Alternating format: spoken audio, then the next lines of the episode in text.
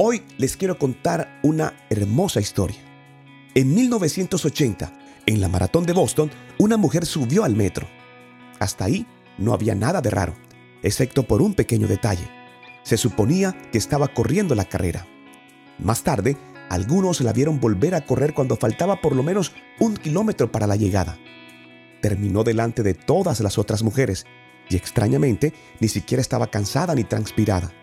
Y sin dudas, por un rato, pareció ser la ganadora. Entrenamiento espiritual.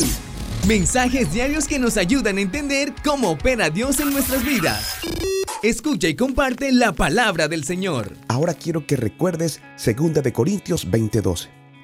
Hace mucho, un pueblo que perdía una batalla encontró una manera más honrosa de poder ganar. Cuando algunos mensajeros le dijeron al rey Josafat, contra ti viene una gran multitud, en 2 de Corintios 20 del 2 al 3. Se aterrorizó, pero en vez de recurrir a sus habituales tácticas militares, buscó a Dios. Reconoció su supremacía y le confesó su miedo y su confusión. No sabemos qué hacer y a ti volvemos nuestros ojos. Versículo 12. El resultado fue asombroso. Sus enemigos se pelearon entre sí. Versículo 22 y 24. Y al final, el reino de Josafat tuvo paz porque su Dios le dio la paz por todas partes. Versículo 30. La vida puede tendernos emboscadas mediante desafíos asombrosos, como el que estamos viviendo. Sin embargo, los miedos e incertidumbres nos dan la oportunidad de recurrir a nuestro Dios Todopoderoso. ¿Sabes por qué? Porque Dios se especializa en lo no convencional.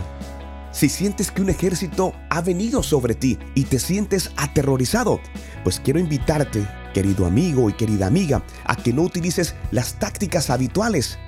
No busques al hombre, es tiempo de que reconozcas la supremacía del Señor, de que le confieses cuál es el miedo que no te deja dormir, cuál es la confusión. Dile a Dios que te diga qué es lo que tienes que hacer. En definitiva, es tiempo de volver nuestros ojos a Dios es tiempo de volver a conversar con Él. Es tiempo de volver a la oración. Recuerda, Dios se especializa en lo no convencional y esta situación actual, la que estamos viviendo, es una gran oportunidad para voltear nuestra mirada y dejar que Dios haga lo que tenga que hacer. Encontrar esa paz que sobrepasa todo entendimiento. Recuerda esta cita bíblica. Seguramente será muy útil para ti y para alguien más. No olvides compartirla Segunda de Corintios 20:12. Recuérdame. Señor, tú no eres fuente de confusión y miedo, sino de fortaleza y de paz. Que tus respuestas asombrosas aplaquen nuestro pánico.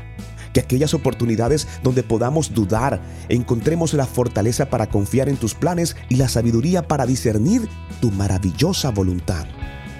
Todo esto te lo pedimos en el nombre poderoso de nuestro Señor Jesucristo. No soy el mensaje, soy el cartero. Quiero que me ayudes. Comparte este mensaje. Visita Entrenamiento Espiritual Podcast. Soy Luis Quintero. Dios no miente. No soy el mensaje, soy el cartero. Luis Quintero, Entrenamiento Espiritual.